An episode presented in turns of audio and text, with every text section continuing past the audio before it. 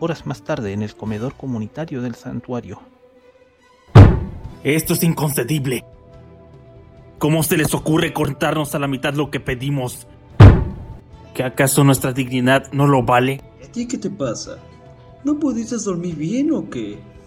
No te importa. Un pajarito me dijo que pasaste la noche recuperando a tus bebés. Ese pajarito no es más que una sopilota amargada. Ah, y no sé cómo se salieron. Ellos nunca hacen eso. ¿Una sopilota o una víbora? No escuché muy bien.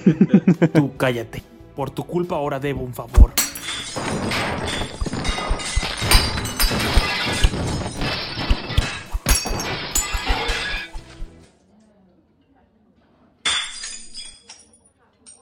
¿Y a este qué le pasa? A estas alturas ya estaría con la cola encrespada y sacando las uñas del gatito. El gatito está depre porque es un idiota. Le dijo a Marín que quería usarla como incubadora y ya sabrán lo que sucedió. Ahora va a tener que buscar a otra mujer para madre de su hijo y no le hace mucha gracia. Híjole. Se supone que eras el que más fácil la tenía de todos, Garramiao. Podrías haber conseguido el bebé hasta día gratis, placenteramente y sin salir de casa.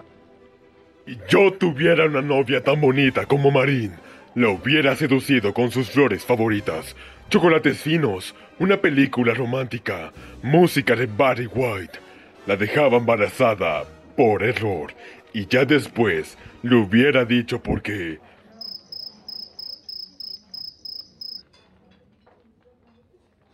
Bueno. creo que nos desviamos del tema original que mencionó Milo. Y creo que en eso tienes razón. Vamos a tener que ajustarnos al presupuesto que se nos asignó.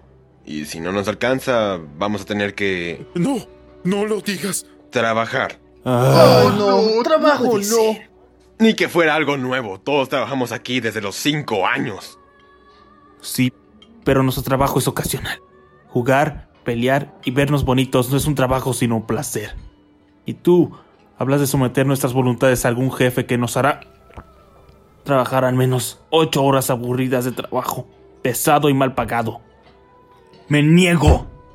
Esta misión es un asco. Es cierto. Hostia, son unos llorones. Caray. Está demente.